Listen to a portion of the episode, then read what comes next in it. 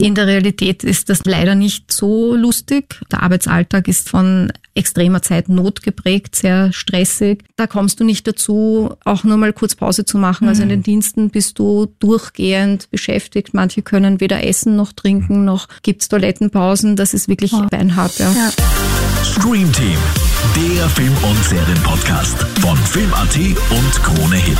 Halli, hallo, das sind wir wieder, dein Stream-Team mit mir, Julie Kühlberger von Krone Hit. Und mir, Franco Schädel von Film.at. Hallo. Hallo, und auf die heutige Folge freue ich mich wie ein Nockerbatzel, wie man so schön sagt in Oberösterreich. Bist aber angezogen, das kann ich jetzt Ich gar nicht angezogen. bestätigen. Keine Sorge. Oh Gott, jetzt geht das Kopfkino los wahrscheinlich. Okay, wir streichen das. Ich freue mich deswegen so sehr, weil seit 39 Folgen, das ist unsere 40. Folge, seit 39 Folgen versuche ich den Franco schon dazu zu bekommen, endlich mal Grey's Anatomy zu schauen. Ich bin gespannt, ob du jetzt was geschaut hast. Das heutige Thema ist nämlich Fakt versus Fiktion. Was ist real? Was hat überhaupt nichts mehr mit der Realität zu tun? In Bezug auf Arztserien. Und wir schauen uns auch das Gesundheitssystem in Österreich genauer an. Im Zuge dessen haben wir heute einen besonderen Gast bei uns, damit wir ganz ungeniert und ohne Blatt vor dem Mund über das österreichische Gesundheitssystem, über die Krankenhaussituation und und und sprechen können.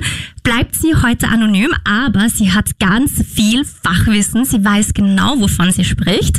Sie ist Ärztin mit langjähriger Krankenhauserfahrung und heute hier bei uns. Hallo. Hallo. Hi. Schön, dass du da bist. Dankeschön. Und wir starten gleich mal rein. So, ich habe es gerade erwähnt, meine ärztliche Lieblingsserie Grey's Anatomy. Mir gefällt aber auch Private Practice oder Scrubs, wobei Scrubs nicht wirklich so ernst zu nehmen ist, was den ärztlichen Aspekt betrifft. Aber wie ist denn das bei dir? Bist du Fan? Schaust du was? Leider gar nicht. Also Arztserien haben mich eigentlich noch nie wirklich interessiert. Also weder Grey's Anatomy noch Emergency Room. Ich habe alles ausgelassen. Scrubs mag ich sehr gerne. Ja. aber wie gesagt, ist halt mehr Comedy und aber es sind viele Situationen, wo du ähm, gewisse Wahrheiten dann doch wiedererkennst, wo, wo Dinge drinnen stecken, die durchaus auch so ablaufen. Vielleicht überzogen, aber, aber dennoch, es ist ähm, sehr amüsant auf jeden Fall. Äh, ist das nicht ein typisches Phänomen bei Ärzten und Ärztinnen, dass die selber gar keine Arztserien wollen? Ich hatte immer den Eindruck, ich bin die Einzige, die, die so im Bekanntenkreis da eher ablehnend gegenübersteht. Die meisten waren doch Emergency Room Schauer. Ähm, Grey's Anatomy habe ich sogar einige Arztfreundinnen, die extrem drauf abgefahren sind und sich immer auf die neuen Folgen gefreut haben. Also ich habe es wirklich total ausgelassen. Grey's Anatomy habe ich ein bisschen geschaut, aber ich habe den, den Hype drum nie äh, wirklich nachvollziehen können. Ich weiß nicht, woran es liegt. Es ist auch irrsinnig abschreckend, wenn man weiß, da gibt es jetzt wie viel, 20 Staffeln mittlerweile und hunderte von Folgen, dass man da mal haben wir hineinkommt. Ja, jetzt. genau, auch das Hineinkommen, dann, dann wirst du es doch verfolgen. Ich, ich habe manches auch ein bisschen überzogen gefunden oder diese ewigen Liebesgeschichten, die meiner Meinung nach nicht so realistisch sind, weil der Arbeitsalltag einfach ein Ja. anderer ist. Also es ist einfach, vielleicht in, in den USA, ich meine, das sind amerikanische Serien, ich kann jetzt den Arbeitsalltag in, in, in den Staaten nicht beurteilen. Persönlich, äh, vielleicht liegt das auch daran, vielleicht haben die permanente Liebesaffären. Hier ist es nicht so. Okay, da hast du sagen. schon eine Antwort gegeben auf eine Frage, die mir auf der Seele gebrannt hat. Aber zusammenfassend kann man ja mal sagen, was meine Recherche ergeben hat, wie realistisch es grundsätzlich ist. Fachspezifische Begriffe, Operationen, Forschungsergebnisse und, und, und werden eigentlich meist recht realistisch dargestellt, was Das ich so in der. Recherche gefunden habe.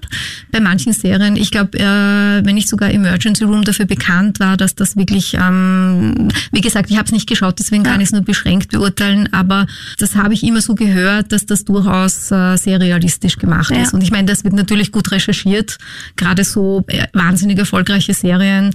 Und ich glaube, da ging es auch wirklich viel um medizinische Aspekte. Also Ja. da hat man doch immer Notfälle und, und alle möglichen Variationen von, von Katastrophen und Dramen und menschliche Dramen mitbekommen. Und ich glaube, Grey's Anatomy meiner Einschätzung nach war mehr so, wie gesagt, Liebesdramen. Vielleicht empfinde ich das auch falsch, aber das war sehr viel Zwischenmenschliches und Auch, und ja. auch durchaus, glaube ich, realistisch dargestellt. Ja.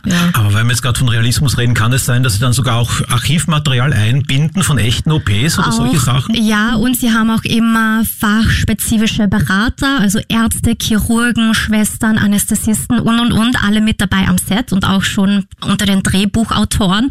Also auch die Autorinnen, Autoren, ProduzentInnen lassen sich da sehr genau beraten und haben auch das eben fachspezifische Personal mit an Bord. Teilweise gehen diese Berater dann auch unter die SchauspielerInnen Ah. und sind auch dann im OP mit dabei während der Aufnahmen und sind dann irgendeine Assistentin zum Beispiel, die dann auch schaut, okay, hält jeder dieses Instrument jetzt richtig? Läuft das so ab, wie es normalerweise abläuft? Finde ich schon ziemlich cool. Stelle ich mir auch super spannend vor. Ja, und wäre interessant, wer dann das meiste Geld verdient, die Schauspieler oder die Berater. Ob das ein Arzthonorar ist. Also ich glaube, bei den amerikanischen Serien verdienen die schon alle recht gut. Mhm. Die haben da hohe Budgets. Auf jeden Fall, die Instrumente sind sehr realistisch oder, oder so, wie es halt in der Realität ist. Die OPs meistens, Symptome, Termini, auch die meisten Krankheiten oder zumindest, ja, natürlich werden es dann immer ein bisschen ausgeleuchtet alles und dramatischer gemacht, als es ist. Auch die Forschungsmethoden entsprechen der Realität. Vieles habe ich jetzt auch gelesen, wird auch an Unis und Co. als Vorbild zum Vorzeigen, als Fallbeispiel zum Beispiel genannt oder gezeigt und auch als Vorbild, wie man sich zum Beispiel PatientInnen gegenüber verhalten sollte oder wie man vorgehen sollte. Natürlich wissen wir aber alle, die Eckpunkte in der Realität sind halt ganz andere. Zum Beispiel Thema Zeit nehmen für Patienten. Ja, wie gesagt, nachdem ich keine Arztserienschauerin bin, weiß ich nicht, wie viel Zeit die dann in den Serien haben. Ich denke mal mehr, ja, weil wie gesagt, die zwischenmenschlichen Aspekte sicher für den Zuschauer am interessantesten sind. In der Realität ist das natürlich leider nicht so lustig und ähm, der Arbeitsalltag ist sicher eher von extremer Zeitnot geprägt, sehr stressig und immerhin, da geht's ja auch um was. Also kommt drauf an, wo man sitzt, also völlig abhängig von dem, von dem Gebiet oder es ist auch ein Unterschied, ob man auf einer Station arbeitet, ob man in einer Ambulanz sitzt, ob man auf einer Notfallabteilung arbeitet, wo es wirklich darum geht, dass alles schnell und zügig passiert und ein zum Teil sehr hohes Patientenaufkommen in sehr kurzer Zeit passieren kann. Selbst kommende Patienten, Patienten, die mit der Rettung kommen, die wirklich teilweise also extremst krank sind oder lebensbedroht. Oder ob ich jetzt in einer gemütlicheren Umgebung bin, wo die Patienten mehr Zeit haben. Stichwort Kinderambulanzen. Also ich habe im Rahmen der Ausbildung nur eine sehr, sehr kurze Zeit an einer Kinderambulanz verbringen dürfen, mehr als Gast denn als Akteur. Und ich ziehe meinen Hut vor allen Kinderärzten. Das ist Wahnsinn, was die leisten müssen. Die haben einfach kranke Kinder plus Eltern, müssen mit allem klarkommen, mit jeder erdenklich schrecklichen Situation. Da kommst du nicht dazu, auch nur mal kurz Pause zu machen. Also in den Diensten bist du durchgehend beschäftigt. Manche können weder essen noch trinken, noch gibt's Toilettenpausen. Das ist wirklich äh, beinhart. Ja. Ja. Ja, weil du gerade die Schwerheit der Fälle erwähnst, kann man sich da wirklich dann so darauf konzentrieren, dass man das nur fachlich sieht und dass man so abgebrüht ist, dass man alles Emotionale ausblendet oder kommt dann doch auch irgendwas durch Ich manchmal? persönlich kann das nicht. Es gibt sicher Leute, die das schaffen. Ich bin selber Mutter, das heißt, seitdem tue ich mir noch schwerer, gerade also Kinder, das wäre für mich undenkbar, weil ich da, glaube ich, nicht 100% rational sein könnte. Und wie gesagt, die Frequenzen sind einfach Wahnsinn in Kinderambulanzen. Es gibt zu wenige Kinderärzte, ähm, auch im niedergelassenen Bereich, ewige Wartezeiten. Da gibt's, glaube ich, kein fröhliches Plaudern. Also ich habe, muss ich sagen, eben Hut ab vor den Kollegen, sehr, sehr viele nette Situationen erlebt, wo die sich trotz allem Stress und, und allem und Hunger und so Zeit nehmen und freundlich sind und mit den Kindern sprechen, mit den Erwachsenen sprechen und das Ganze so menschenwürdig wie nur irgendwie möglich ablaufen lassen. Das ist echt bewundernswert. Also das, das sind, äh, finde ich, alles Helden, die eigentlich viel zu wenig Aufmerksamkeit dafür bekommen, was sie eigentlich hier leisten tagtäglich. Ja, jetzt wissen wir von dir schon, in der Kinderambulanz geht das vielleicht ein bisschen mehr, sich da auf einzelne Patientinnen einzustellen. Grundsätzlich aber Zeitproblem und sehr schnell von einem Patienten zum anderen liegt wahrscheinlich auch am eben Ärztemangel und eben, wie du beschrieben hast, dass dann Notfälle reinkommen und Co. Was man in den Arztserien immer wieder sieht, ist auch genau diese Thematik. Einerseits sehr viele Patienten gleichzeitig und hoher Stresslevel. Andererseits eben aber dann auch, ich würde jetzt das mal so bezeichnen, enge Beziehungen oder emotionale Beziehungen, die dann zu den Patientinnen aufgebaut werden. Jetzt hat der Franco eben schon diese emotionale Abgebrühtheit auch schon eingeworfen.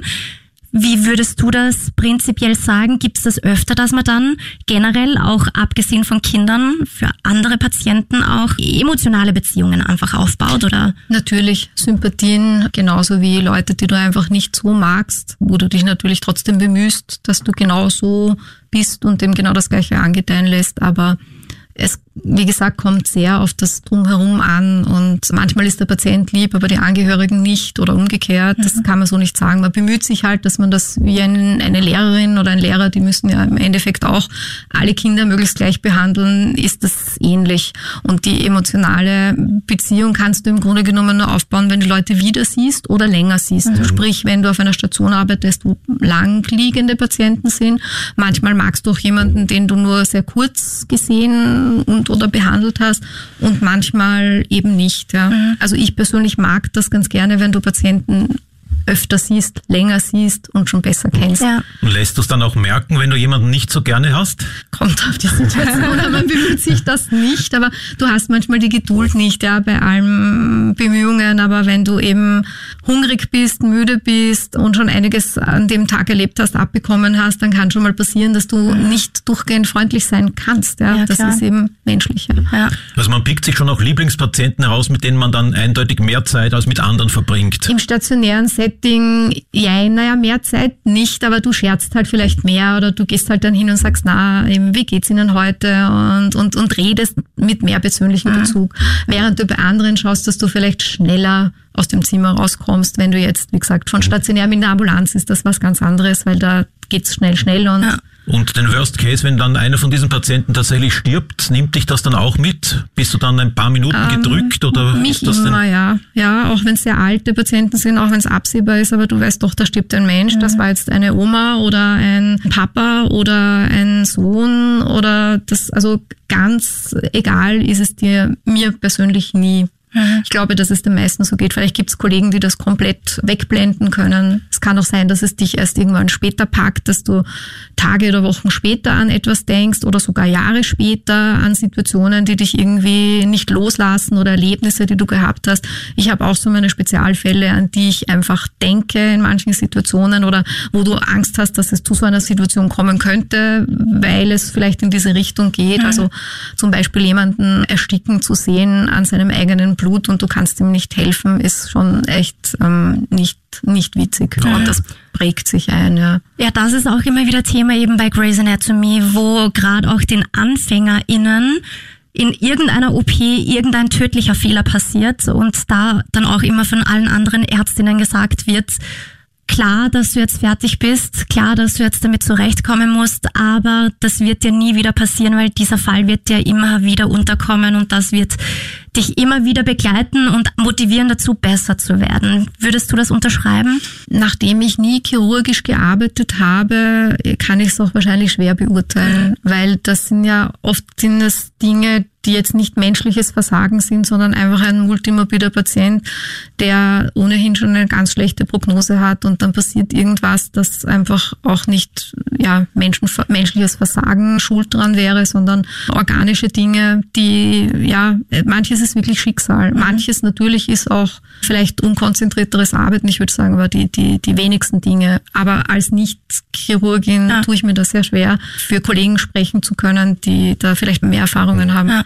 Warst du jemals auf einem Begräbnis eingeladen von einem Patienten, einer Patientin, von einem ähm, Angehörigen? Jetzt muss ich überlegen. Ich glaube eingeladen schon. Ich bin aber ziemlich sicher damals nicht hingegangen, weil das war, also ich, ich habe auch mal ähm, äh, in einer Institution gearbeitet, wo du eben auch lange Patienten hast und auch jüngere Patienten mhm. und ähm, wo du auch Freundschaften schließt die teilweise über Jahre gehen und wo du, wo du dann einfach Beziehung oder halt Beziehung ist übertrieben, aber wie gesagt, Freundschaften aufbaust und wenn da jemand verstirbt, das geht dir sehr nahe. Hast du es auch mal erlebt, weil du vorhin gesagt hast, natürlich nimmt man sich da mehr Zeit für Patienten, für die man äh, Sympathie hat, dass man privat mit denen vielleicht redet oder nicht so schnell versucht, von einem Zimmer zum nächsten zu kommen. Hast du es auch mal erlebt, dass man sich da vielleicht auch für die Diagnose oder für die Behandlung mehr Zeit nimmt? Jetzt vielleicht nicht du selbst, aber vielleicht jemand mhm. anderer? Möglicherweise doch ein bisschen, ja. dass du dich mehr reinhängst oder dass du mehr drüber nachdenkst, weil es dir mehr eben an die Nieren geht und du willst es nicht akzeptieren, dass die Situation halt vielleicht aussichtslos ist und du, weiß nicht, denkst in der Situation eben an deinen Papa oder an irgendjemanden, der, oder der, du sagst dir, das könnte ja auch eben mein Vater sein und so ist das halt, da möchte ich nicht, dass, dass er stirbt oder mhm. dass es ihm schlecht geht. Und natürlich hängst du ein bisschen mehr Gefühl rein. Ja. ja. Ob du da mehr Arbeitseifer an den Tag legst, dass man sagt, da gibt's ja dann noch eine spezielle Methode, wo man noch mehr untersuchen könnte, das wäre halt dann teurer, kann man das dann durchdrücken? Naja, vieles ist eine Teamentscheidung. Also es ist ja, wie gesagt, es kommt immer darauf an, wo du, in welchem Setting du arbeitest. Mhm. Aber wenn du in einem Team arbeitest, was zumindest in den Spitälern ja immer der Fall ist, dann sind es ja nicht Dinge, die du alleine entscheidest. Also in Akutfällen bist du vielleicht in einem Nachtdienst alleine, aber tagsüber bei einem Normalbetrieb, sage ich jetzt mal, da hast du andere Menschen, mit denen du dich besprichst, bei Morgenbesprechungen, bei, du kannst doch Leute anrufen, wenn du nicht sicher bist. Also es ist selten so, dass, dass du alleine sagst, also ich mache das jetzt mhm. und ich gehe da meinen Weg und von dem her schwierig zu beantworten, mhm. sehr ja. schwierig. Also es ist dann natürlich auch einfach, weil man nicht dann sagen kann, ich mache mir jetzt selber Vorwürfe, weil ich da versagt habe, sondern wenn es eine Teamentscheidung ist, dann wird das ja aufgeteilt. Ja, genau. Du kannst es auch ein bisschen besser verteilen. Die Lasten tragen dann vielleicht auch alle mit, ja. äh, je nachdem. Aber natürlich gibt es Situationen, in die ich Gott sei Dank auch nicht komme. Aber äh, es gibt sicher genug Ärzte, auch die halt in niedergelassenen Bereichen irgendwo alleine sitzen und dann eine schnelle Entscheidung treffen mhm. müssen. Aber im, im Normalfall kannst du dann die Rettung anrufen und die, die Rettung wird dann sich weiter kümmern und wird den Patienten ins nächstgelegene Spital bringen, je nach, je nach Situation. Ja. ja. Aber weil du schon gesagt hast, im Spital ist dann eine Teamentscheidung. Das kennt man auch aus den Arztserien. Aber wer setzt sich dann durch? Tja, das kommt drauf an, der Stärkere, der Vorgesetzte. Ja, es kann schon sein, dass, dass, dass die Leute unterschiedlicher Meinung sind. Und dann ja, muss, muss man es entweder ausdiskutieren oder eben es gibt einen Chef, der sagt, oder Chefin, nein, das ist jetzt so. Und dann hat man das auch zu machen. Okay.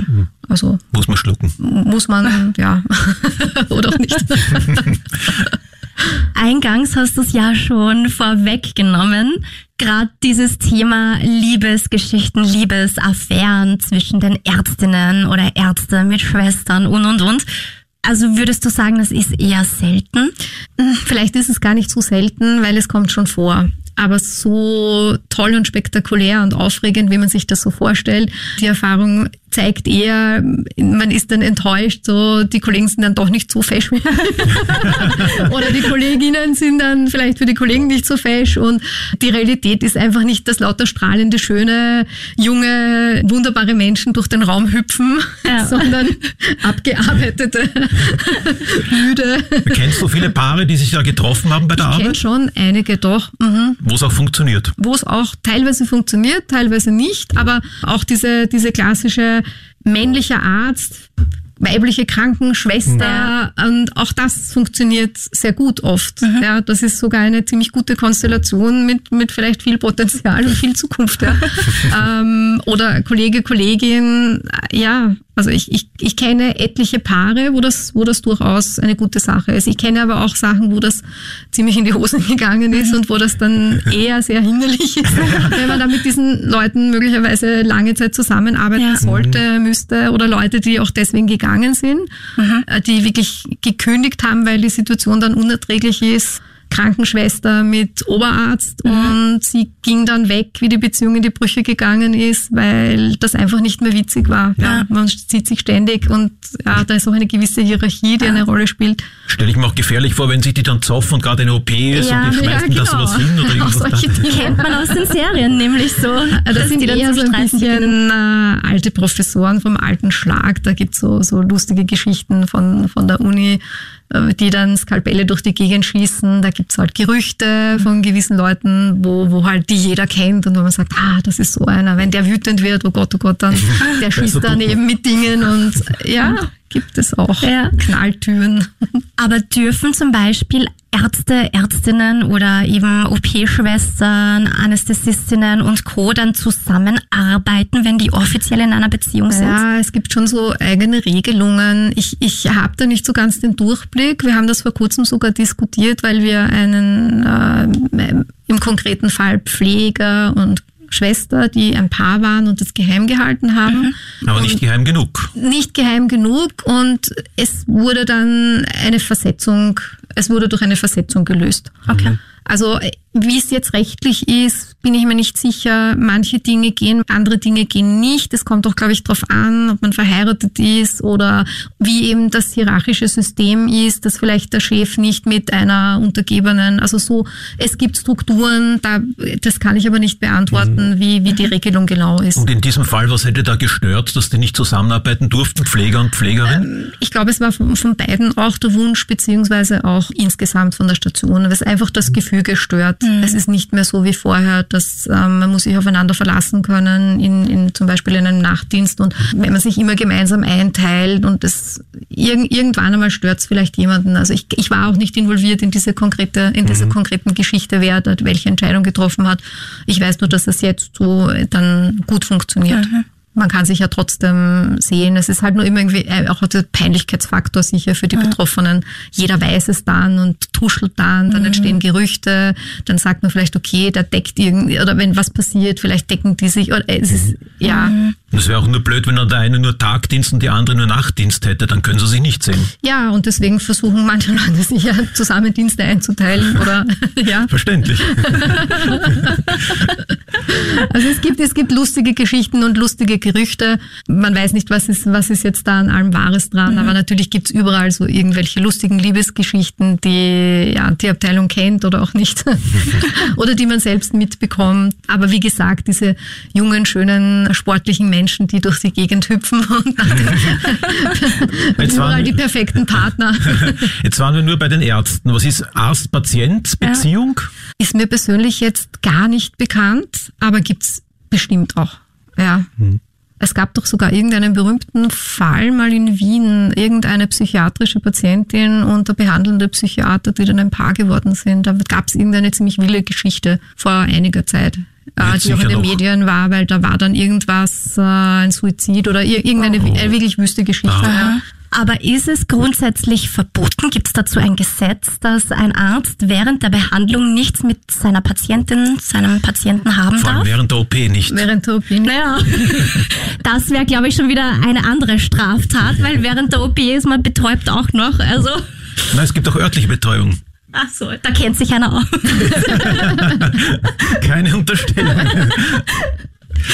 Ähm, ja, ich denke schon, dass es Regelungen gibt und es äh, kommt wahrscheinlich auch auf die betreffende Krankenanstalt an, weil es jedes Haus auch eigene Regeln hat, beziehungsweise eben Wiener Gesundheitsverbund, Privatkrankenhäuser, da gibt es ja verschiedene Strukturen, dass manche das strenger handhaben und andere weniger streng. Oh, Es geht ja auch um dieses Abhängigkeitsding. Also der Patient ist ja in einem gewissen Abhängigkeitsverhältnis und der Arzt könnte das ausnützen. Also ich bin mir bei dem Arzt-Patienten-Verhältnis ziemlich sicher, dass es da irgendeine gesetzliche Regelung geben wird, dass das ähm, zu unterlassen ist. Oder dass man das möglicherweise sogar juristisch ahnden könnte. Aber wie gesagt, hundertprozentig wissen, Und das könnte auch umgekehrt sein, dass ein Patient eine Patientin Stalker ist und den, dem Arzt zu nahe Ja, ja, kommt. kommt auch immer wieder vor. Solche Sachen gibt's ja auch. Missbrauchssituationen, Abhängigkeitssituationen sind natürlich äh, nie gut. Es gab ja auch irgendeinen Arzt, der, äh, ich weiß nicht, sogar eher ein, ein Gynäkologe war, der Patientinnen dann äh, betäubt hat und sich dann irgendwie an ihnen vergriffen Ja, hat. stimmt, oder oder was ein erinnern. Zahn. Ir Irgend es war irgendeine skurrile Geschichte. Also es in den Medien gewesen. Ich kann mich dumpf erinnern, ist noch nicht so lange her. Hm. Und das ist natürlich eine Katastrophe. Ja. Ja. Kennen wir auch aus den Arztserien Assistenzärzte, Assistenzärztinnen und die dürfen meistens sehr viel am Patienten machen. Ist das in der Realität auch so? In äh, Österreich oder in Wien, äh, so wie ich es erlebt habe, bist du im Grunde genommen dazu gezwungen, aufgrund des Personalmangels, dass du äh, Dinge machst, die du dir vielleicht eigentlich gar nicht zutraust, mhm. weil es einfach nicht anders geht. Ist halt kein anderer da. Es gibt auch Leute, die machen Oberarztdienste, das ist sogar ziemlich Usus und sind keine Oberärzte, sondern halt okay. mitten in Ausbildung. Ist absolut Praxis, so wie Lehrer, Lehramtsstudierende teilweise jetzt auch in den Klassen stehen müssen, ob sie es wollen oder nicht. Es ist ein gewisser Lerneffekt sicher da, wenn du jemanden hast, der dich dann ein bisschen anleiten kann oder supervidieren kann, möge das auch durchaus okay sein. Wirklich heftige Dinge wie chirurgische Sachen kann ich wieder nicht beurteilen, aber ich denke, dass das nicht so ist, dass du da alleine gelassen wirst. Das wäre ja total fahrlässig. Ja, eben. Aber in Diensten, du musst schon gewisse Entscheidungen alleine treffen, aber eigentlich, wenn du, wenn du ein Assistent bist, hast du immer einen Vorgesetzten, einen Oberarzt mit hoffentlich längerjähriger Erfahrung, den du zumindest anrufen kannst. Ich weiß nur von Kollegen, vor allem früher war das oft so, die irgendwo am Land gearbeitet haben, in, in, in der Peripherie, in, in kleineren Häusern, wo aber wirklich arge Sachen reingekommen sind und die sind ziemlich alleine gelassen worden. Wow. Und es gibt ja manchmal auch Rufbereitschaften, wo du wirklich jemanden nur anrufen kannst und der Oberarzt sagt dann, na, das kannst du selber regeln und legt auf. Oder wieso rufst mich an, ruf mich an immer an. Oder, also es gibt auch solche Situationen. Da kenne ich mhm. viele schreckliche Geschichten von Kollegen, die echt im Stich gelassen worden sind. Und die dann einfach selbst agieren müssen und hoffen, dass es passt und dass sie jetzt keinen Unsinn machen und niemand zu Schaden kommt. Mhm. Wow. Viel Glück. Genau. Kannst du aus deiner eigenen Erfahrung was berichten, wo du auch für eine schwierigen Entscheidung gestanden bist, in der Frühzeit vielleicht? Mir fällt hier nur jetzt wirklich wieder dieser eine Patient ein. Das war in einem meiner ersten oder im ersten Ausbildungsjahr auf einer onkologischen Station, äh, also wo hauptsächlich onkologische Patienten gelegen sind. Und der hat zu Abend gegessen. Da haben wir noch eine, eine, eine Abendrunde gemacht, eine Visite und, und er ist da gesessen mit, mit einer Angehörigen. Ich glaube, es war seine Freundin. Er war so um die 50 Jahre alt in meiner Erinnerung. Also eigentlich mitten im Leben kann man sagen, ein relativ junger Mann der eben eine Krebsdiagnose gehabt hat und ich glaube eine Chemotherapie gehabt hat, aber sonst so relativ fit gewirkt hat und eine Lebensqualität gehabt hat. Und er hat ein Abendessen bekommen und hat mir ein Stück von seinem Abendessen angeboten. Das fand ich total entzückend. Weißt du noch, was es war? Gescherzt. Ja, ein Speck. ein, ein Bauernspeck, den hat ihm eben, ich glaube, es war die Freundin damals mitgebracht. Und dann haben wir sehr, sehr viel am Bett gescherzt und er ist drinnen gesessen, freudestrahlend, hat diesen Speck genossen und ich bin dann irgendwann mal später aufs Zimmer gegangen und habe dann mitten in der Nacht einen Anruf bekommen von einer diensthabenden Schwester, ziemlich panisch, ich soll bitte runterkommen. Dieser Patient hat Bluthusten mhm. und hat eigentlich quasi erst in seinem eigenen Blut erstickt. Das ist das Beispiel, das ich vorher gemeint mhm. habe, das mir auch wirklich immer im, im Kopf herumgeht. Und ich habe noch das Gesicht vor mir. Ich konnte nichts tun, ja. Also es war, es ist alles so schnell gegangen und, und ja, also da ist es mir wirklich schlecht gegangen danach. Das war psychisch sehr, sehr belastend und er hat mir unendlich leid getan, weil der war echt mitten aus dem Leben, wie gesagt, schon ein Krebspatient, aber mitten aus dem Leben gerissen, trotz allem. Und da ist mein Blutgefäß geplatzt im Hals oder wie ist das passiert? Durch den Tumor da hast du keine Chance, das weiß auch jeder, da kannst du überhaupt nichts machen, da bist du hilflos. Also, aber diese, einfach dieses, er weiß jetzt, er stirbt ja. und er versucht noch irgendwie Hilfe zu holen und äh, schreckensgeweitete Augen und du stehst und bist hilflos. Und wie lange dauert das? Nicht lange. Das geht Also es schnell. bringt nichts, wenn ihm dann irgendwas spritzt, dass er dann ja, nicht mehr natürlich, das hat die Schwester auch gemacht, aber das ist ja nur, du kannst ihm natürlich die Todespanik nicht nehmen in der mhm. Situation und das ist schon wirklich eine, eine schreckliche Sache. Das wünscht man seinem ärgsten Feind nicht ja. und das ist was, was, was hängen bleibt also solche Situationen, ja, ist aber natürlich auch ein entsprechendes Setting. Das war halt damals so eine Station und ein sehr schlimmes Erlebnis und auch ein prägsames Erlebnis. Und in gewisser Weise bin ich auch dankbar, dass ich es erleben durfte, weil du dann siehst, wie du selber bist in der Situation. Mhm weil du stehst ein bisschen neben dir, du siehst das irgendwie so von außen und wie es dir dann danach geht und wie du damit umgehst. Du hast zumindest den Beruf beibehalten. Ja, aber ich habe auch damit gehadert, muss ich schon sagen. Also so denkst du dir schon, möchte ich das wirklich? Will ich sowas nochmal erleben? Ist das jetzt so meine Zukunft? Also, ist etwas Vergleichbares nochmal passiert? Andere Dinge, aber in dieser Intensität nicht. andere Dinge schon. Also sterben siehst du viele Leute, das ist klar, aber teilweise sind es absehbare Dinge. Wie gesagt, natürlich tun dir die Leute leid, immer. Also man kann das nie so, du gehst jetzt da nicht hin und denkst dir, ja, uff, ja also ich kann das nicht. Gibt es dann auch gerade während der Studienzeit zum Beispiel Coping-Strategien, die ihr erlernen müsst, wie ihr dann mit sowas umgehen könnt? Gewissermaßen ja, aber vielleicht viel zu wenig, Mhm. meiner Meinung nach. Also du wirst eben nicht darauf vorbereitet. Ich habe es nicht so erlebt. Vielleicht ist es jetzt auch anders, vielleicht ähm, wird da mehr, mehr Fokus drauf gelegt. Auch so begleitende Dinge oder Gespräche führst du natürlich mit Kollegen oder mit der Familie dann in irgendeiner Form, aber so regelmäßige, ich glaube, es wurde sogar mal angeboten, aber dass da jetzt wirklich äh, du jemanden hast, mit dem du da regelmäßig redest oder so, aber du hättest doch gar nicht die Zeit dazu und das ist natürlich alles eine Geldfrage und wer hat dann schon das Geld, dass alle Mitarbeiter hier regelmäßig und viele wollen das auch nicht. Ja, du musst dir sozusagen selber irgendwie ein Angebot suchen, wenn du das brauchst. Es gibt keine Hauspsychologen.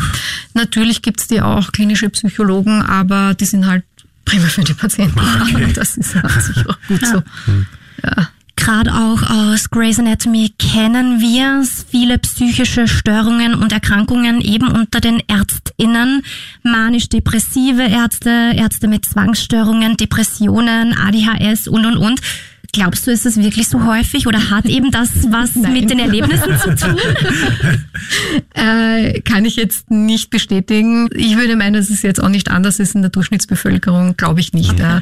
Depressionen möglicherweise, ja, dann gibt's diese ganzen Gerüchte, Anästhesisten greifen häufiger zu Drogen oder so, kann ich auch nicht bestätigen. Ähm, ich glaube, das sind Persönlichkeitsstrukturen, ja, manche Polizisten, die halt den Beruf auswählen, weil sie halt keine Ahnung, lieber Macht ausüben oder so. Also es gibt, gibt alle möglichen Menschenkategorien und Charaktere, aber Aber wie ist das mit Aufputschmitteln? Gerade wenn man da Nachtdienst hat und stundenlang da am Stück durcharbeiten muss, braucht man da nicht Mag auch vorkommen, kann ich auch nicht bestätigen. Weder in der Kollegenschaft hätte ich auch nie erlebt. Aber es gibt bestimmt auch genug Ärzte, die zu äh, Drogen greifen. Alkohol ist sicher auch was durchaus, äh, ja, man sagt das auch den Piloten nach. Ich hoffe, dass es nicht stimmt.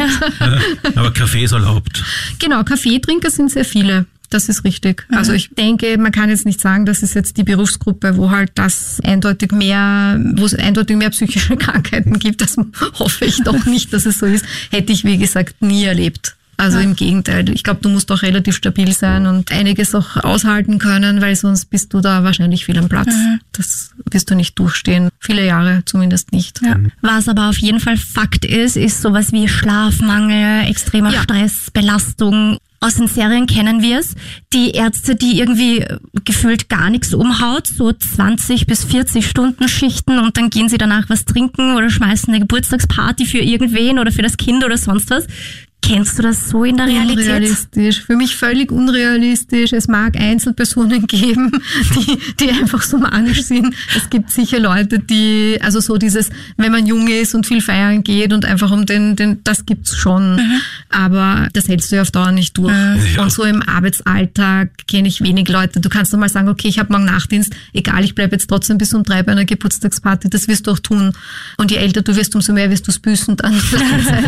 Aber im Großen und Ganzen, die meisten Leute glaube ich, sind so vernünftig, dass sie dann sagen, gut, ich habe das und das zu bewältigen am nächsten Tag, entsprechend muss ich mich am Abend vorher verhalten. Ist sicher eine Belastung und ist sicher eine Einschränkung. Also ich empfinde das schon manchmal als Einschränkung.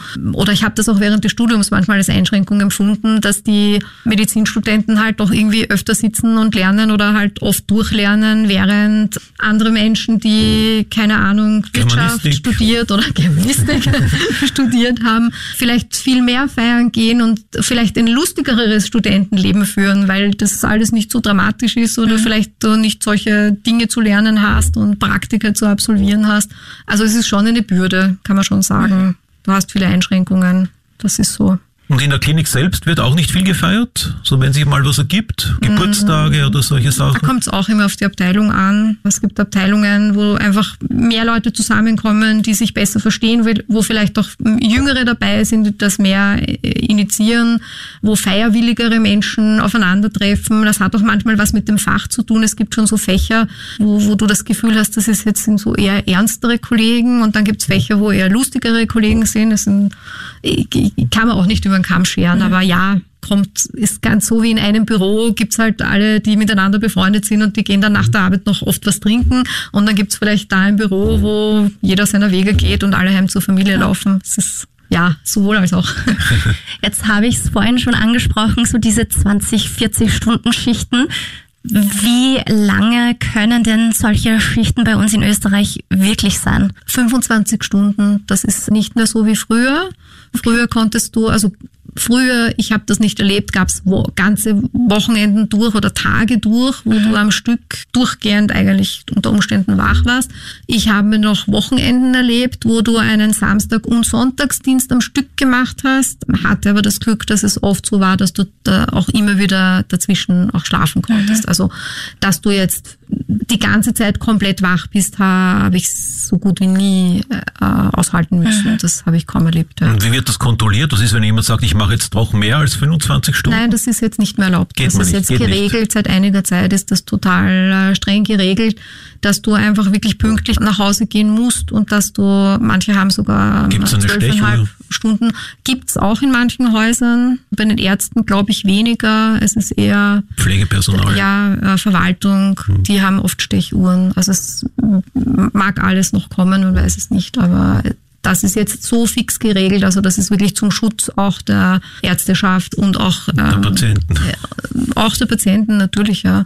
Also man, man glaubt nicht, dass man doch alles dann noch schafft oder noch aushalten kann, aber du merkst halt einfach, klar, das ist wie eine durchgewachte Nacht. Du merkst, wie du abbaust, du merkst, wie du langsamer wirst, du merkst, wie du weniger verarbeiten kannst und das ist schon gefährlich. Es gibt verschiedene Dienstmodelle und manche haben dieses 25-Stunden-Modell, das eben doch für manche belastend ist, für manche sehr angenehm ist. Ich mag das eigentlich ganz gerne. Oder du hast von 20 Uhr bis 20 oder ich bin mir jetzt nicht sicher, ob es 12 oder 12,5 Stunden sind. Ich habe das zum Glück nicht. Ich möchte es auch gar nicht gerne. Ich finde es sehr familienfeindlich. Mhm. Aber die kannst du natürlich relativ leicht runterspielen. Also egal wie anstrengend der Dienst ist, wenn du weißt, du gehst jetzt dann um 8 oder um 8.30 Uhr nach Hause, dann kannst du, glaube ich, vieles aushalten. Mhm. Wenn du aber dann nochmal die doppelte Zeit dann da sein musst und wirklich gar nichts schlafen kannst, kann schon sein, dass dich das ziemlich fertig macht. Mhm. Ich finde es trotzdem besser. Ich mag das System lieber. Ja. Aber gibt es dann für Chirurgen zum Beispiel andere Regelungen? Weil auch wieder aus den Serien zum Beispiel. Du hast schon, was Gott, wie viele Stunden verbracht im Krankenhaus und dann kommt kurz vor Schichtende ein Notfall rein und du musst diesen Patienten jetzt operieren. Gibt es das in Österreich so oder heißt es dann trotzdem, das muss jetzt ein anderer Chirurg ja, machen? Jetzt eigentlich nicht mehr. Ähm, es gibt sicher so Spezialgebiete wie Neurochirurgie. Da weiß ich noch von der Ausbildungszeit, dass das ähm, so ist, dass die wirklich Stunden und Aberstunden dauern und es oft einfach Menschen gibt, die gewisse Sachen machen können und andere nicht. Also mhm. es gibt so derart hochspezialisierte Chirurgen, da gibt es dann einfach niemanden, der das kann. Und ja. das muss dann natürlich, wie das dann ist, auch ab, wie das abgerechnet wird, weil eigentlich ist es nicht erlaubt gehabt. Mhm. Aber es natürlich bei einem Notfall bleibt ja auch nichts anderes übrig. Also auf Notfallabteilungen kannst du ja auch nicht den Patienten fallen lassen ja, und sagen, so Feierabend, tschüss. Mhm. Sondern das musst du übergeben und, und dass du dann natürlich länger bleibst. Aber da handelt es sich, glaube ich, eher um, um absehbare Zeiten. Okay. Also vielleicht eine halbe Stunde, die du länger bleibst und noch mithilfst und dann erst gehen kannst. Aber es ist natürlich die Patientenversorgung hat immer Priorität. Ja. Aber weißt du zufällig auch, bei Grey's Anatomy zum Beispiel gibt es oft diese Rekord-OPs, so OPs, die 20 Stunden, 24 Stunden dauern, ebenso neurologische Geschichten oft oder Herzgeschichten.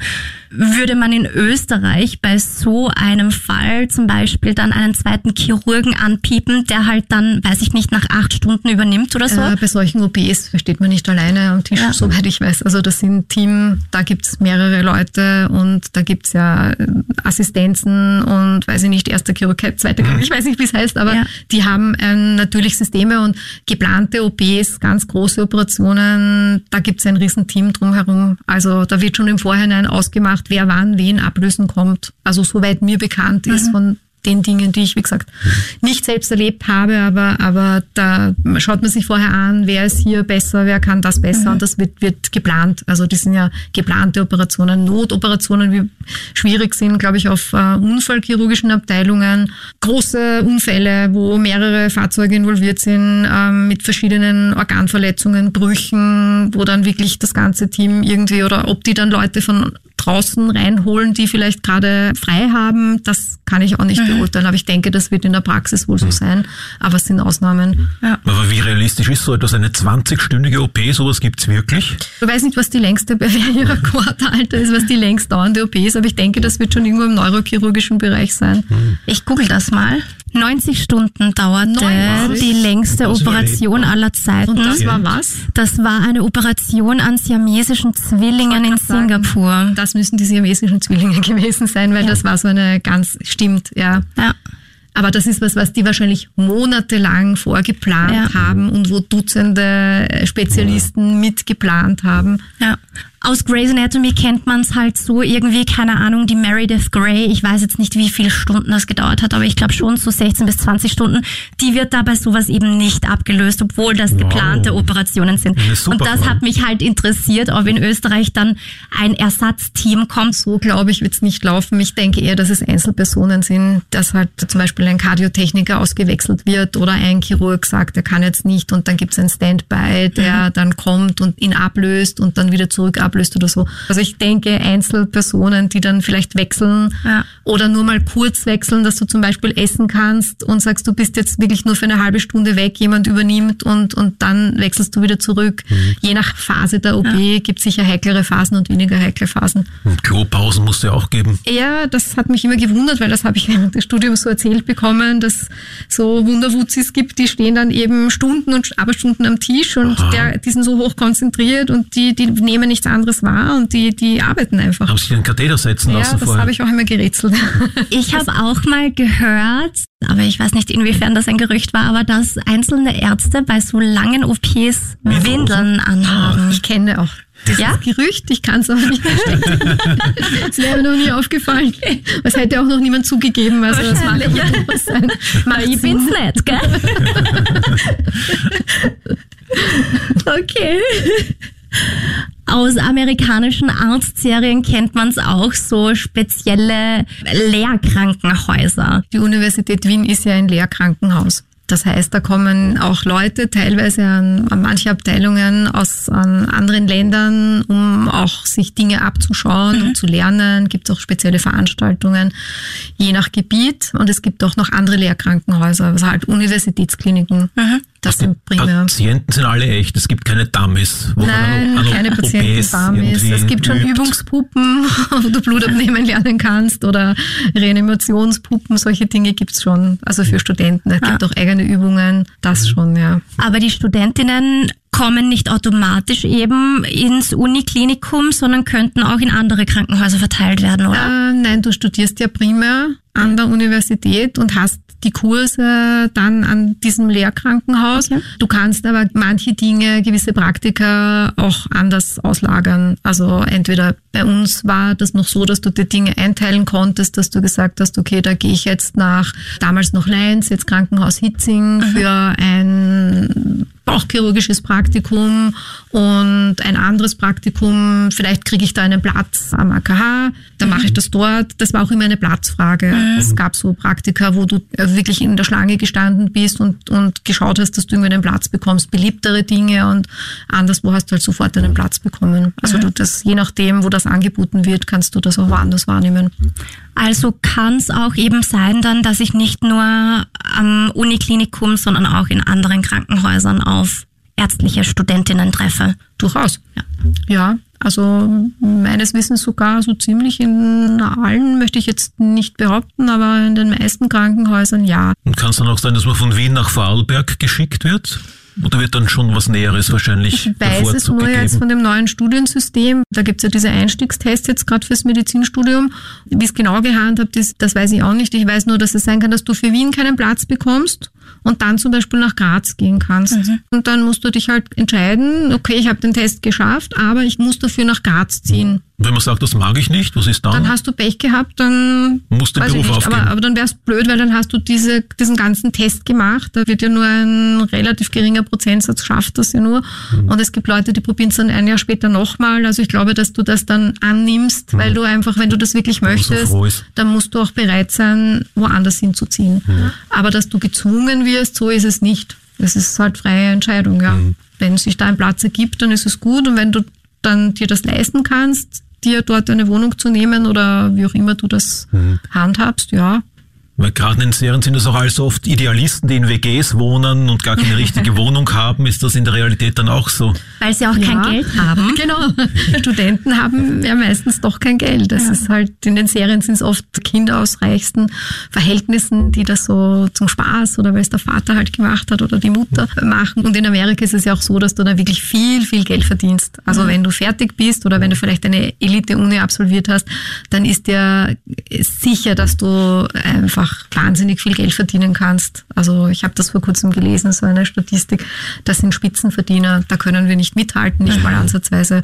Also wenn, dass du da alles tust und das durchziehst und wenn es dann noch dein Wunsch ist und äh, dann wirst du wahrscheinlich wirklich fast alles machen, dass du das schaffst. Aber wir wollen hoffen, dass das jetzt nicht die Hauptmotivation war, das Geld. Nein. Nein, in Österreich ist das, glaube ich, keine gute Motivation. Da kannst du sicher viel mehr Geld mit anderen, einfacheren Dingen verdienen. Da solltest du besser die Hände von Medizin lassen.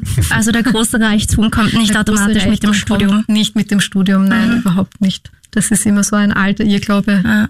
Was in den Serien auch immer ein großes Thema ist, ist, dass die Assistenzärztinnen, die StudentInnen große Schwierigkeiten haben, das Praktikum dann überhaupt durchzuhalten. Und mehr als die Hälfte fliegt dann sowieso raus oder hört von selbst auf. Ist das in Österreich auch Fakt? Kann ich auch nicht bestätigen. Ich glaube nicht. Ich glaube, wenn du, wie gesagt, so viele Hürden genommen hast und doch einiges gemacht und gelernt hast, dass du, weil du zum Beispiel schwierige Professoren erleben musst oder einmal durch eine Prüfung durchfliegst, also da, da wirst du im Normalfall nicht das Handtuch. Ich würde auch niemanden kennen, der da gesagt hat, ah, das war so ein schreckliches Physikpraktikum, ich mag nicht mehr. Also das stehst du durch und das musst du durchstehen, das geht nicht anders. Da muss man dann sagen, gut, was ist mir wichtiger und einfach weitermachen und Dinge, die man nicht schafft, einfach nochmal probieren. Äh, Natürlich, ich kenne auch Leute, die dann das Studium insgesamt einfach gelassen haben, weil sie gesehen haben, das ist nichts für sie oder es ist zu schwierig. Manche haben es bereut, manche sind jetzt furchtbar froh, dass sie das doch nicht weiter verfolgt haben. Das kommt immer drauf an. Wie lange hat dein Studium gedauert? Lange. naja, ich habe auch freiwillig nebenbei gearbeitet. Also ich wollte das auch möglichst entspannt und netter angehen, sonst hätte ich es nicht gemacht. Ja. Weil ich habe gewusst, das ist dann nichts für mich. Gibt's in Österreich eigentlich auch so viele Forschungsstipendien oder überhaupt so viel Forschung, die betrieben wird? Doch, ich glaube, das ist sogar ein sehr großer Standort in Österreich. Also gerade die MedUni Wien, Wahnsinn, da gibt's viele Boltzmann-Institut? Projekte, ja. Ja, es gibt, gibt ganz viele verschiedene Dinge und ja, nicht nur die MedUni Wien, sondern andere Institute und Bereiche und Möglichkeiten. Also ich glaube, ähm, Wien ist durchaus ein, ein Forschungsstandort. Auch das neueste Equipment und die teuersten Maschinen werden angeschafft. Kann ich auch nicht beurteilen. Ich hoffe es. Was in Serien auf jeden Fall sehr, sehr oft Fakt ist, ist neben den teuersten Maschinen und der größten Forschung überhaupt, werden auch viele Spezialisten für gewisse Fälle eingeflogen. Gibt's das bei uns auch so, dass dann wirklich Spezialisten eingeflogen werden? Nein. Habe ich noch nie gesehen. Möglicherweise für manche Patienten. Nein. Spezialist aus Feuerland für Verbrennungen. Ja, nein, nein, nein. Also das hätte ich noch nie gehört, habe ich noch nie erlebt und äh, wir haben die Spezialisten ja quasi vor der Tür. Im eigenen Haus. Okay, aber du hast vorhin schon gesagt, gerade im Krankenhaus sind es immer Ärzte-Teams eigentlich, die sich gemeinsam um die Fälle kümmern. Das heißt, es ist wirklich viel Zusammenarbeit, ziemlich viel Absprache untereinander. wenn du die Möglichkeit hast. Ja, natürlich gibt es größere Teams, kleinere Teams, Zeitdruck und eben auch da wieder abhängig von der Abteilung, wo du arbeitest. Es gibt Abteilungen, wo du vielleicht mehr Zeit hast, äh, um dich abzusprechen, und Abteilungen, wo du ein bisschen alleine bist. Mhm. Aber grundsätzlich sind es auch interdisziplinäre Teamentscheidungen. Ja, manchmal spielen auch andere Berufsgruppen mit ein. Es kommt wie gesagt, immer auf den Fall und auf die, auf die Situation, auf die Abteilung, auf die Station, auf die Ambulanz an. Mhm. Aber du bist natürlich in einem Team und das ist auch gut so. Ja. Auch von der Pflege. Du hast auch das Vier-Augen-Prinzip bei den Medikamenten. Es ist immer so eine kleine Rückversicherung und das ist auch sehr oft so, dass jemand von der Pflege kommt und sagt, Kleinigkeiten, man hat sich in der Zeile verschrieben in einer Krankengeschichte.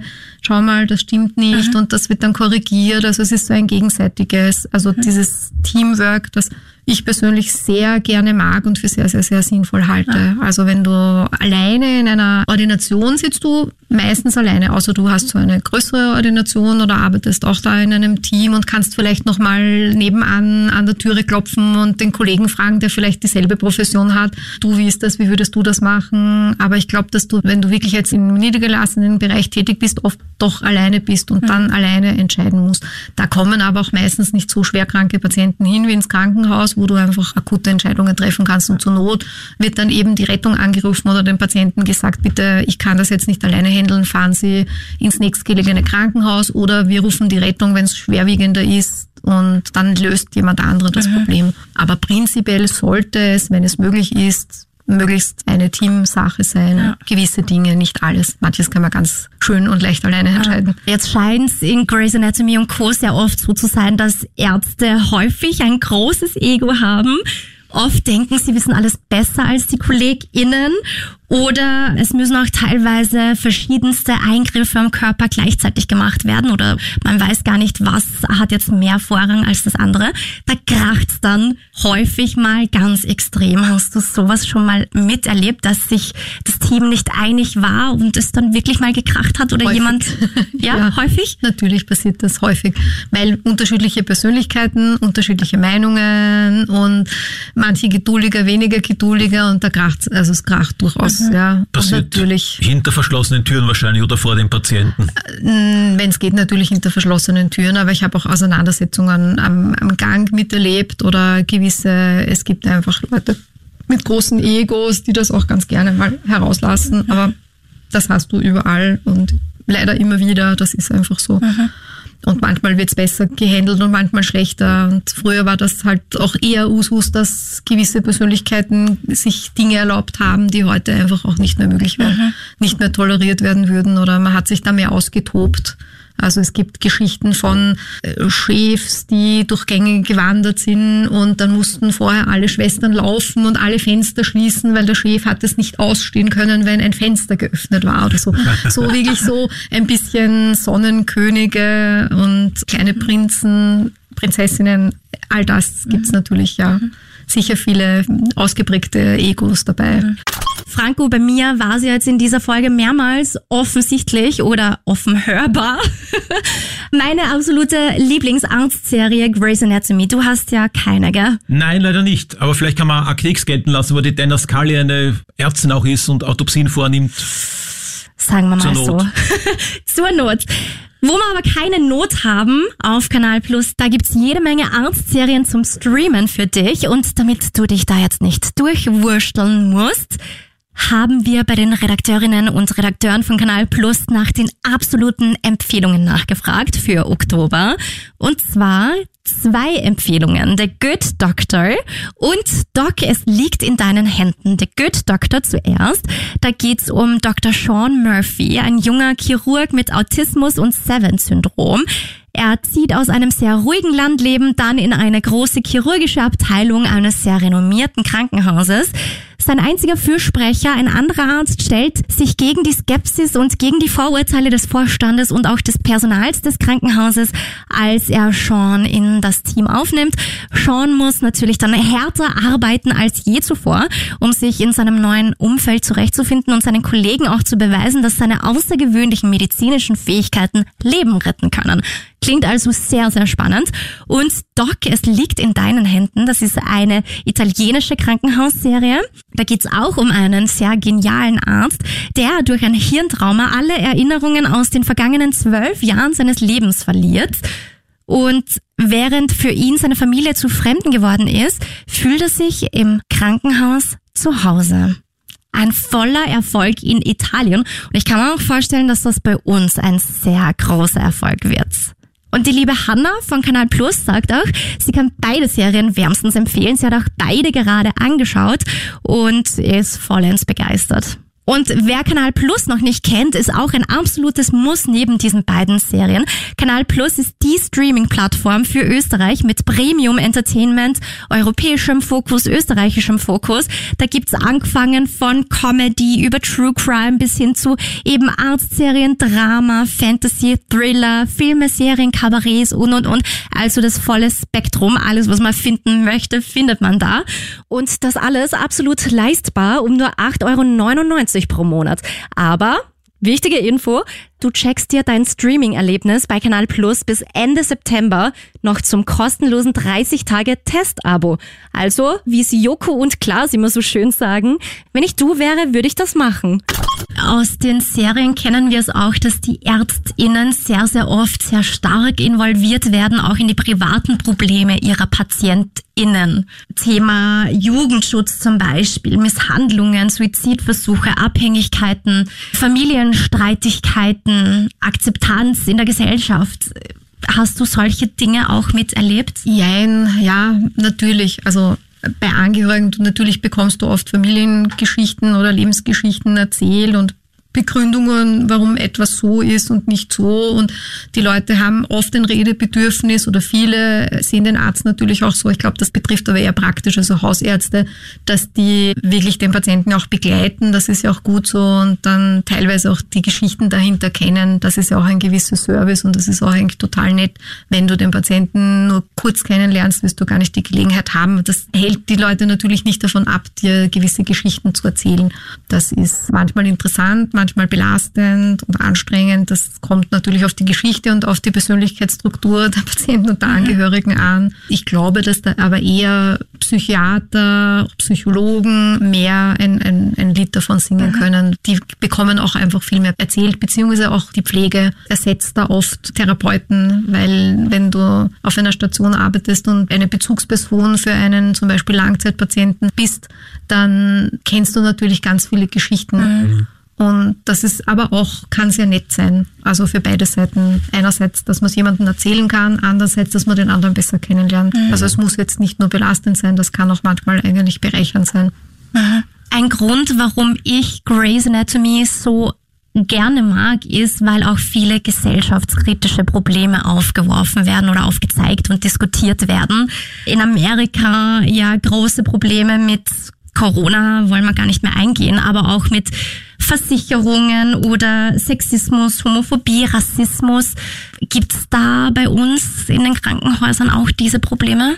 Ja. Oder was sind da die Probleme? Doch, gibt es natürlich schon. Das ist ja auch wie eine kleine Gesellschaft in sich verschiedenen eben Persönlichkeiten und Strukturen und natürlich wirst du mit allen möglichen Dingen konfrontiert, auch Vorurteile. Ja, mhm. ich habe den Eindruck, dass es oft die Pflege abbekommt also dass man, dass es einfach viele Patienten gibt, die äh, Leute einfach schlecht behandeln. Mhm. Also ich rede jetzt auch von der, wie gesagt, von der Patientenseite, dass wir manchmal mit Aggressivität zu tun haben mhm. oder Beschimpfungen oder es gibt Gott sei Dank jetzt immer mehr Schutz dagegen. Es steht ja auch, wenn man auf Notaufnahmen kommt, ist mir mal aufgefallen, gibt es einen großen Warn, so ein Warnschild, so einen Hinweis. Wir bitten dringend davon abzusehen oder so, dass unser Personal nicht beschimpft wird oder so in der Richtung. Also da gibt es eine gewisse Awareness und das ist schon eine ganz gute Sache. Es gibt auch, glaube ich, Angebote, wenn sowas passiert, dann gibt es auch eigene Formulare, unvorhergesehene Ereignisse oder so, wo man, wo man da auch wirklich das weiterleiten kann an übergeordnete Stellen und alle möglichen auch Ombudsstellen, wo man sich beschweren kann, auch als Mitarbeiter. Also mhm. wird man als Mitarbeiter auch mehr wahrgenommen. Also man kann da durchaus sagen, okay, ich muss mich jetzt nicht von einem Angehörigen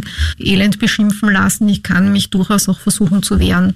Mhm. Also das sind Sachen, die sehr wohl auch in überfüllten Ambulanzen ein täglich Brot sind leider. Leute, die einfach nicht mehr warten möchten, mhm. die wütend werden und die handgreiflich werden. Also da gibt's wüsteste Dinge und ich glaube, das ist Arbeitsalltag leider, mhm. ja. Jetzt ist es in Österreich, glaube ich, so, dass ja, wenn man auf Arzt studiert, dass man zuerst die allgemeine Ausbildung macht und dann ja eben das Fachgebiet festlegt. Nicht zwangsläufig. Nicht zwangsläufig? Mhm. Nein, es wäre der typische Weg, ist aber kein Muss.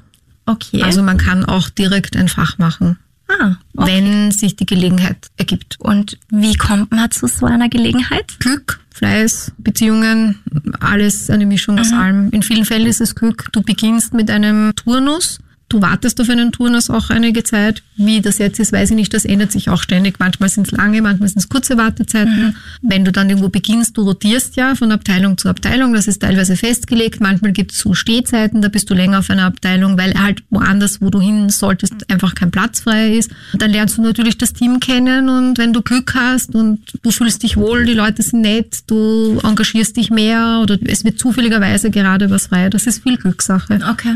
Und ich glaube, das läuft weiterhin überall so. Du bist halt zur richtigen Zeit am richtigen mhm. Ort. Manche haben auch nie das Fach bekommen, das sie gerne gehabt hätten. Aber es ist natürlich auch eine Sympathiefrage. Mhm. Wenn drei gleichwertige Kandidaten wären und der Chef findet halt jemanden sympathischer, kann es schon sein, dass der, den er sympathischer findet, das eher bekommt. Oder der halt mhm. besser zum Team passt. Das ist eine Mischung. Ja. Mhm. Manchmal ist es gerecht, manchmal ist es ungerecht. Ja. Wie überall. Ja.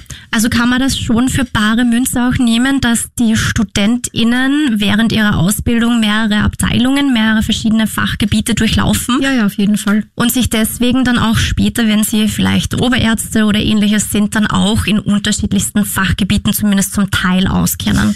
Kommt drauf an, aber du siehst natürlich nie alles und du siehst ja manchmal nur einen kleinen Ausschnitt, wenn ja. du zwei Monate ist einerseits lang, andererseits sehr kurz. Du kannst zwei ruhige Sommermonate erwischen und praktisch kaum irgendwas sehen, was irgendwie besonders relevant wäre, mehr so Routine-Dinge.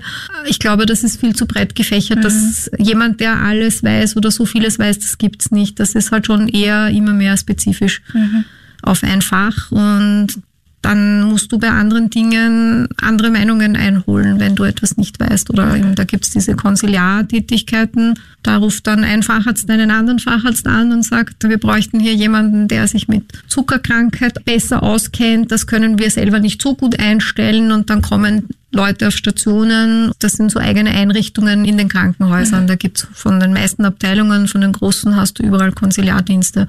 Und das funktioniert eigentlich sehr gut. Auch immer wieder zu sehen, nicht nur die Rettung, die zur Notaufnahme ranfährt, sondern Handbremse wird gezogen, Privat-Pkw fährt zum Eingang von der Notaufnahme und die Ärzte laufen raus und helfen schon tragen und ja, es geht alles zack, zack. Wird sowas bei uns auch geben? Ich denke schon, dass privat leider unterschätzen viele Personen Situationen und kommen dann eigentlich in schrecklichen Zuständen mit Privat-PKWs. Mhm. Manche setzen sich sogar noch ins Auto und fahren selbst. Also solche Dinge gibt's doch immer wieder. Und Selbstkomma ist, das ist durchaus ein Thema. Mhm. Also die Selbstkomma, die jetzt zusätzlich zu den Rettungen die Notaufnahmen füllen, manche mit Nichtigkeiten, andere mit, wie gesagt, teilweise sogar vielleicht wirklich lebensbedrohlicheren Zuständen. Das ist durchaus äh, Realität, ja. Dass die Ärzte dann rausstürzen, die, da, dazu müssten sie es mitkriegen und die sind ja mhm. drinnen ziemlich beschäftigt, weil die eigentlich die ganze Zeit nur arbeiten und sich um Patienten kümmern.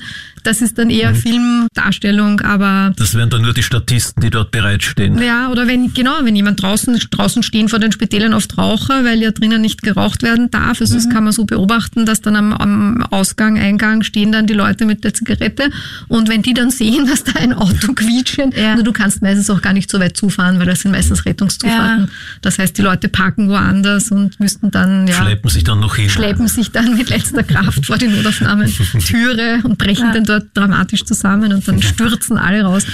Ja, ist eher Filmsache. Auch Filmsache, aber ist eh klar, das ist halt so Spannung. Man nimmt ja keine 0815 Operationen und Fälle jetzt, aber natürlich scheint es in den Serien immer so, als wären das lauter komplexe Operationen, viele Reanimationen, viele Komplikationen während der OPs, aber auch total viele seltene Krankheiten oder ja, Krankheiten oder Symptome, wo die Ärztinnen Ewigkeiten nicht draufkommen. Was hat er denn, weil das so selten ist?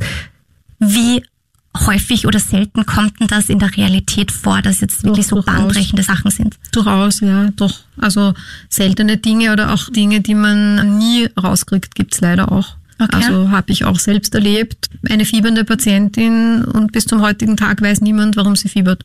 Alles abgeklärt, was man sich nur vorstellen kann. Andere Kollegen hinzugezogen, alles durchprobiert, äh, Medikamente abgesetzt, um draufzukommen, ob es vielleicht äh, medikamenteninduziertes Fieber sein könnte. Also wirklich alles, alles, was man sich nur vorstellen kann. Es keine echte Ursache gefunden mhm. worden. Sowas gibt's. Ein Dauerfieber. Ja, die hat eigentlich ähm, mehrere Monate, nein, das mit Unterbrechungen. Also oh. dann nicht Malaria. mehr gefiebert, dann wieder, nein, alles ausgeschlossen. also es, es gibt mysteriöse Dinge, die sich nie aufklären lassen. Mhm. Ist natürlich die totale Ausnahme. Das meiste sind häufige Dinge, die einfach wirklich, häufiges ist häufig. Mhm. Und das ist auch so. Und der Dr. Haus wüsste sofort, was es war. Ja, das ist eben der Unterschied zum Film. Auch total oft Reanimationen. Und Reanimationen, die, ich würde mal sagen, 50 Prozent der Zeit klappen und 50 Prozent der Zeit nicht.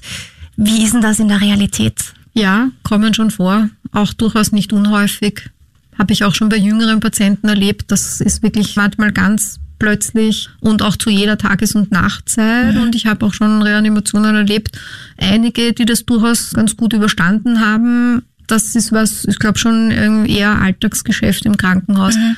Es gibt ja eigene Herzalarmteams, Gott sei Dank inzwischen, die sich wirklich gut auskennen und die sind wirklich bereit. Also da gibt es Herzalarmtelefone in den Häusern, wo man wirklich nur quasi anruft oder draufdrückt und dann sind die in kurzer Zeit aus verschiedensten Himmelsrichtungen oder von einer Abteilung, je nachdem, parat und vor Ort. Das funktioniert großartig. Also so Rettungsketten. Mhm. Im Worst Case, im Notfall, wie viel dürfen denn Schwestern, Pfleger und Assistenzärztinnen machen? Im Notfall packen alle mit an, wenn so eine, ein Notfall halbwegs geregelt abläuft, was natürlich meistens nicht der Fall ist, weil das ist eine sehr chaotische Situation und da kommt es auch darauf an, wie viel Erfahrung hat jemand oder wie viel Erfahrung hat das Team, wie gut sind die zusammengespielt, wo passiert passiert das in einem Patientenzimmer, wo alles irgendwie in der Nähe ist, passiert das am Gang. Natürlich packt dann jeder an, was er kann und gibt so gewisse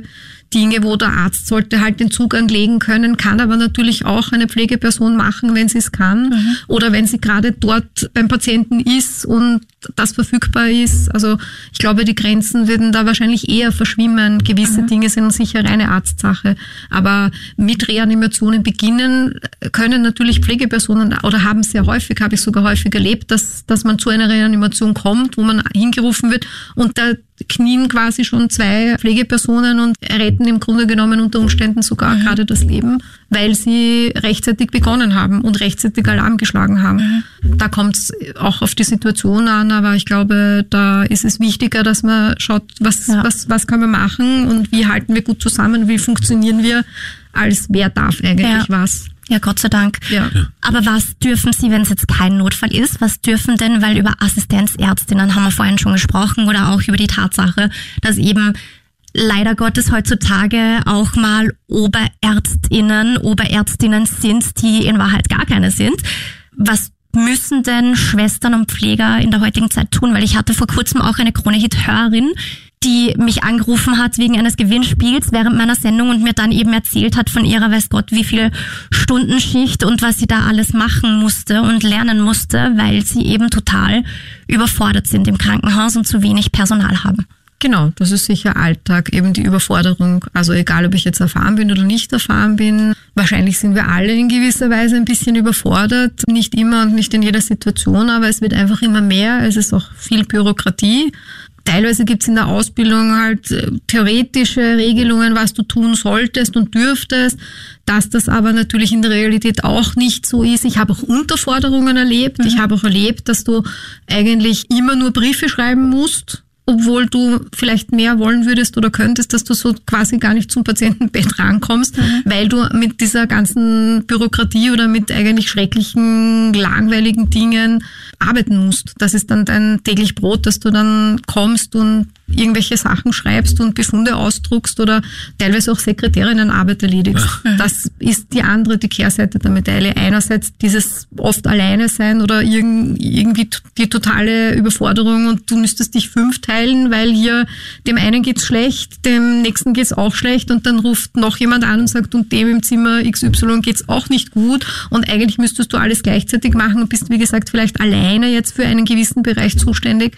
Also es gibt schon so ein, ein eben dieses System Assistenzarzt und gibt es verschiedene Hauptdienste und Journaldienste und verschiedenste Begriffe und da gibt es Zuständigkeitsbereiche, die können auch wechseln. Es kann auch sein, dass man einmal einen, früher hat das Beidienst geheißen und Hauptdienst und dass du einmal diesen und einmal diesen Dienst machst. Mhm. Und beim dritten Mal einen Journaldienst und beim vierten Mal vielleicht eben einen Oberarztdienst, obwohl du kein Oberarzt bist. Das ist aber eigentlich was, was eher älteren Assistenten angedient wird, aber mhm. kommt halt vor. Und das kann auch sein, dass die sagen, ich fühle mich dazu eigentlich nicht in der Lage, aber es geht nicht anders, weil du hast einfach niemanden, der sonst machen kann. Mhm. Das sind halt blöde Situationen und manche stecken das besser weg und können das dann auch irgendwie und wachsen an der Aufgabe und manche können das halt schlechter. Mhm. Ja, wenn es permanent so bleibt, dann wird man mal den Hut werfen wahrscheinlich. Das es gibt auch sicher Leute, die dann sagen, das traue ich mir generell nicht zu und dann gehe ich. Ja, selten, aber vielleicht doch. Ja, ich kenne auch keinen konkreten Fall, aber dass du dann halt mit dir haderst oder dich fürchtest vor dem nächsten Tag, das ist dann schon so, dass du sagst, ich möchte das nie wieder erleben, weil das war so schrecklich. Mhm. Oder ich habe einfach Angst, was falsch zu machen oder dann nicht schlafen kannst, weil du die ganze Zeit überlegst, habe ich es eh richtig gemacht? Weil wenn dir natürlich niemand sagt, ob das jetzt gut oder schlecht war, was du gemacht hast, du kein Feedback hast, ja, du siehst zwar, okay, Patient geht's vielleicht mhm. besser, aber hätte ich es noch besser machen ja. können, mhm. wenn du das nicht aufarbeiten kannst. Kann belastend oder, sein. Genau. Und Leute, die dann im ambulanten Bereich nach Hause gehen, von denen du vielleicht nie wieder hörst, da weißt du natürlich gar nicht, okay, mhm. was ist da jetzt weiter passiert?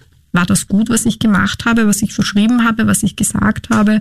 Das ist eben auch speziell. Das muss ja. man halt auch können und mögen. Mhm. Perfektionistisch darfst du dann sozusagen nicht sein, also weil du ja, wie gesagt, das nicht weißt. Also du, du musst in der Sekunde eine Entscheidung treffen oder in diesen Minuten, die du da mit jemandem in einer Ambulanz sitzt und dann weißt du, er geht nach Hause. Und du kannst ihn natürlich theoretisch zu einem Kontrolltermin einbestellen, aber das ist halt je nach Situation oft nicht so, dass es das gibt. Die mhm. gehen dann oft und dann gehen sie und dann weißt du überhaupt nicht, was ist daraus geworden. Mhm. Kann natürlich auch sein, dass du dann aus einem Spital einen Anruf bekommst oder nachforscht und irgendwie mitbekommst, dem ging es dann am Abend doch nicht gut und der musste dann doch nochmal in ein Krankenhaus. Mhm. Das weiß man alles nicht. Mhm. Man kann einfach nur nach bestem Wissen und Gewissen hoffen, das tun, so wie man es für jemand anderen auch oder wenn jetzt eben die eigenen Eltern da sitzen würden, was würde ich tun und versuchen, das dann Bestmögliche zu machen. Und ich glaube, das machen alle Leute, die Medizin studiert haben, weil wozu haben sie es ja gemacht? Sie ja. wollen ja eben was Gutes tun oder helfen oder das Richtige machen, so ja. gut das halt möglich ist so gut es halt möglich ist, ist auch, glaube ich, schon eine gute Aussage zum Thema Operationen, freie Plätze für Operationen und auch Operationen, die verschoben werden. In den Serien wirkt es immer so, es gibt für jeden Patienten immer und sofort einen OP-Platz.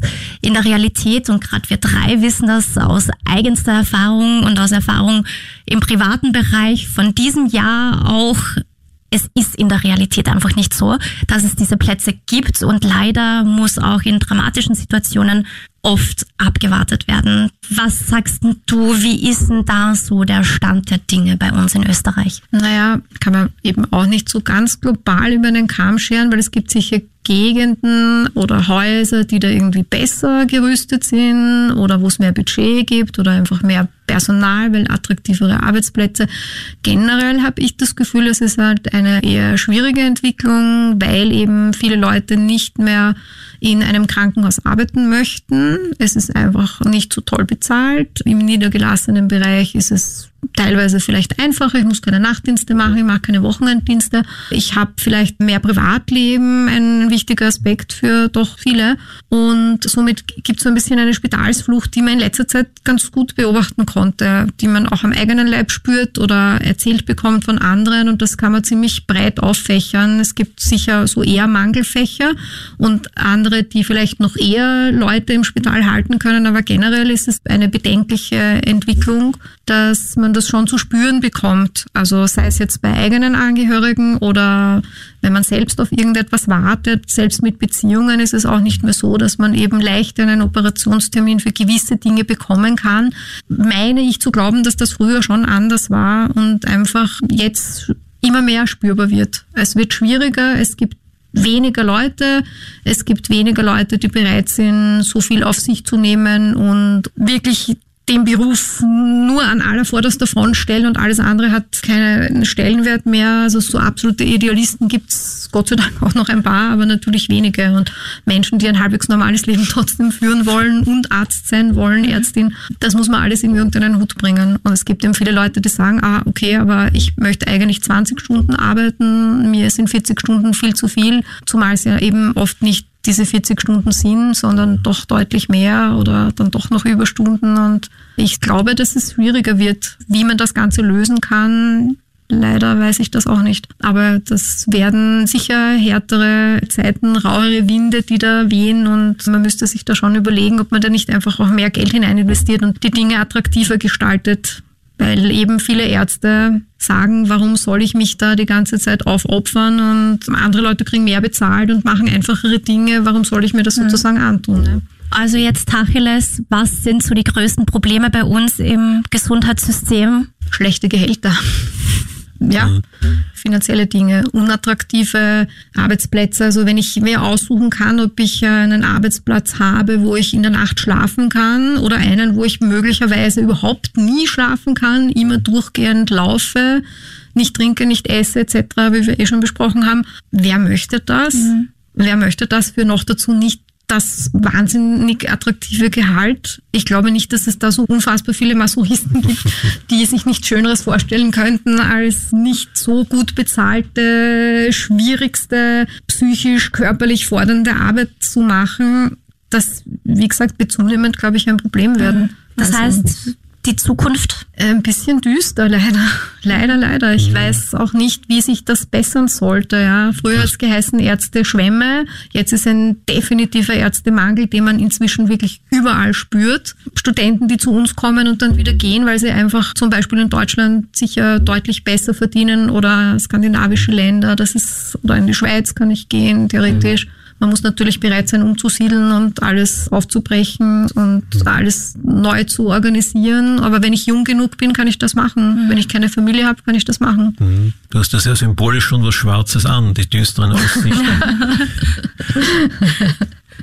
ja, genau die Zukunft düster. Vielleicht, damit wir jetzt nicht ganz negativ rausgehen aus dem Podcast, gibt's noch was Gutes über unser Gesundheitssystem. Ich weiß, das ist jetzt eine schwierige Aufgabe, aber gibt es vielleicht noch was Gutes, irgendwas Anspornendes, vielleicht auch eine Botschaft an alle, die jetzt gerade Medizin studieren oder einfach immer noch den Traum haben, auch in unseren Zeiten Arzt, Ärztin zu werden? Was kannst du da mitgeben als Botschaft? Dass möglichst viele Leute kommen sollen, ja. um uns zu stärken und zu stützen. Und ähm, vielleicht mehr Leute, weil sie studieren eh schon genug, aber die bleiben halt auch nicht alle es ist, es ist sehr schwierig. Ja. Ich hoffe ja doch noch irgendwie, dass es irgendwann mal besser wird, weil wir werden ja auch alle nicht jünger und vielleicht sind wir auch mal darauf angewiesen oder durchaus, durchaus möglich und hoffen dann, dass wir noch genug Ärzte und Pflegepersonen finden, die sich dann auch um uns vielleicht kümmern möchten. Also wie gesagt, es ist nur nicht aller Tage Abend. Die Entwicklung ist bedenklich, aber man hofft, das muss ja irgendwie auch mal besser werden, oder? Mhm. Wenn wir positiv bleiben wollen, hast du Lieblingskrankheiten? Oh Gott, Lieblingskrankheit. Oder ich glaube, jede Krankheit ist blöd, oder? Keine Krankheit. Lieblingsmedikamente. Auch keine Lieblingsmedikamente. Das wird jetzt ein bisschen suchti-mäßig klingen wahrscheinlich. So, hm, ich nehme total gern Morphium und du? Nein, also ich bin da zurückhaltend. Nein. Muss ich dich enttäuschen. Aber schön, dass wir zum Abschluss nochmal lachen konnten. Also danke, Franco, du hast es hinbekommen, die positive Kurve. Gerne, gerne. Jederzeit wieder. Das war berechnet so, gell? Okay, dann sagen wir danke, dass du heute da warst. Danke ja, auch. vielen Dank. Schön war's. Ja. Finde ich Freut auch. uns. Und auch danke an unsere Hörerinnen und Hörer fürs Zuhören. Und gerade auch von mir ein riesengroßes Danke. Danke auch dir, Franco, für 40 gemeinsame Folgen. Denn das war meine letzte Stream Team Podcast Folge. Für mich gibt's in Zukunft neue Wege. Und deswegen, ja, ein, ein letztes Mal Danke von meiner Seite. Ja, und ich bedanke mich auch. Ich weiß es schon seit einiger Zeit und das ist jetzt wirklich sehr überraschend aber gekommen, weil es wird mir sehr fehlen, auch unser Geplauder da und hat sich schon wirklich eingespielt, ein gutes Team und ich danke dir auch für alles. Dankeschön, ja. Ich kämpfe gerade eh mit den Tränen, weil ein Abschied ist dann trotzdem, auch wenn man es selbst entschieden hat, ist ein Abschied trotzdem immer was Schweres, aber auch was Schönes. Also, ja, es war mir eine Freude. Gleichfalls. Alles Gute. Dankeschön. aber du machst weiter. Ja, Also die nächste Folge kommt ohne mich von Franco mit neuem Teamkollegen, aber das bleibt eine Überraschung. Deswegen trotzdem weiterhin bewerten, abonnieren, Feedback schicken an. Streamteam.kronehit.at, das bleibt gleich. Und ich wünsche euch ganz viel Erfolg, aber es wird sicher super weitergehen. Danke dir. Also alle Stream-Team-Hörerinnen dranbleiben. Weiter geht's. Bis bald. Tschüss. Ciao. Stream Team, der Film- und Serienpodcast von Film.at und Krone Hit.